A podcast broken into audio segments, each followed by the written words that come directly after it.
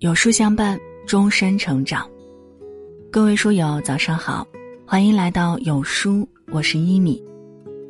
今天要和你分享的文章来自悟道君，相处舒服，无言也暖。一起来听。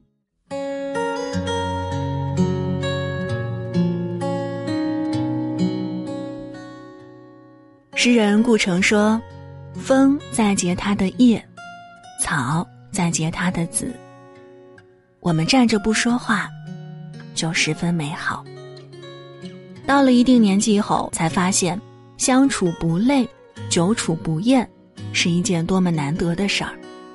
这首小诗道出了人与人之间最好的样子：相处舒服，无言也暖。”古语云：“君子之交淡如水，好的关系是高山流水，如遇知音；不好的关系当好聚好散，相忘江湖。”伯牙的琴音袅袅，世人只知好听，唯有路过的樵夫子期听出了泰山之巍峨，江湖之浩荡。真正的知己，频率一致，三观相合，不用太多言语，不用太多讨好。自有悠悠琴音深入彼此之心。三国时期，管宁与华歆是同学，读书时同坐一张席子，可是关系再好也有差异。比如外面有贵人的马车经过时，华歆便出去凑热闹，但管宁不管这些，一心读书。那天华歆回来后，管宁将席子分开，平静地说了句。从此，你不再是我朋友。或许有些人会说他太过决绝，但其实一件小事儿亦可见彼此的追求不同。人与人相处愉快的本质其实是，跟你在一起，我不用改变那么多的原则。人生很贵，请把时间留给相处舒服的人，频率一致，才有最美的共振。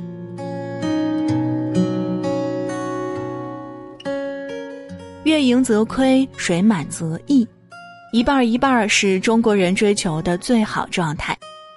人与人之间又何尝不是如此？太近容易腻歪，滋生间隙；太远可能冷漠，少了温情。唐代女诗人李野云：“至高至明日月，至清至疏夫妻。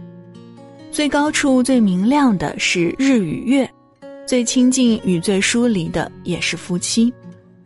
电影《四个春天》中的父亲母亲，他们一起爬山散步，为花花草草浇水修枝，或是一个弹奏乐器，一个唱歌跳舞。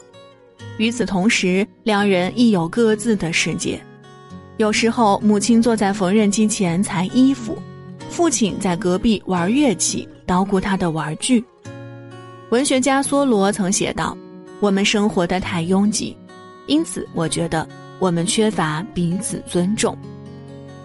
爱如氧气，充斥在每一个无言相伴的瞬间。倘若被彼此挨挤得满满当当，只会喘不过气，谈何感受？最好的关系是你眼前有高山，我目下有流水，我们各自在一起，也各自有天地。作家林清玄曾说：“最好的表达是沉默，而不是语言。有时候和一些人单独相处，一旦没话说了，就会尴尬，会没话找话。但真正舒服的关系，既可以讲废话，也可以不说话，不必尴尬，因为懂得。”苏东坡被贬黄州之时，夜里的月光悄然入户。他欣然起身，与友人张怀民一同散步赏月。月光如水，竹柏的光影如水中的藻荇。心中虽有万千思绪，但也无需多言。那一夜的孤独，那一夜的无言相伴，就如星光，足以点亮漫长幽暗的时光。有时候，沉默不是冷漠，而是温柔。相处舒服，无言也暖。历世事艰难之后，才明白人生有太多事儿难以向外人道也。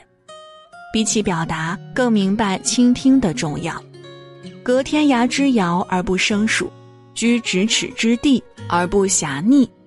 对有些人来说，无言也是一种默契。如果你来访我，我不在，请和我门外的花儿坐一会儿。和相处舒服的人在一起，便是如此。如与草木相坐，如沐春光，如遇星光，无言，一生暖，安静，且欢喜。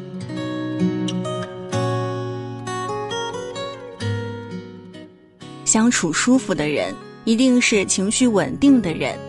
今天啊，有书君为你特别准备了一份情绪检测清单，长按识别下方二维码。看一看，你是一个情绪稳定的人吗？好了，今天的文章就跟大家分享到这儿。如果您还喜欢今天的内容，记得在文末点亮赞和再看，跟我们留言互动。另外，长按扫描文末二维码，在有书公众号菜单免费领取五十二本好书，每天都有主播读给你听。我是一米。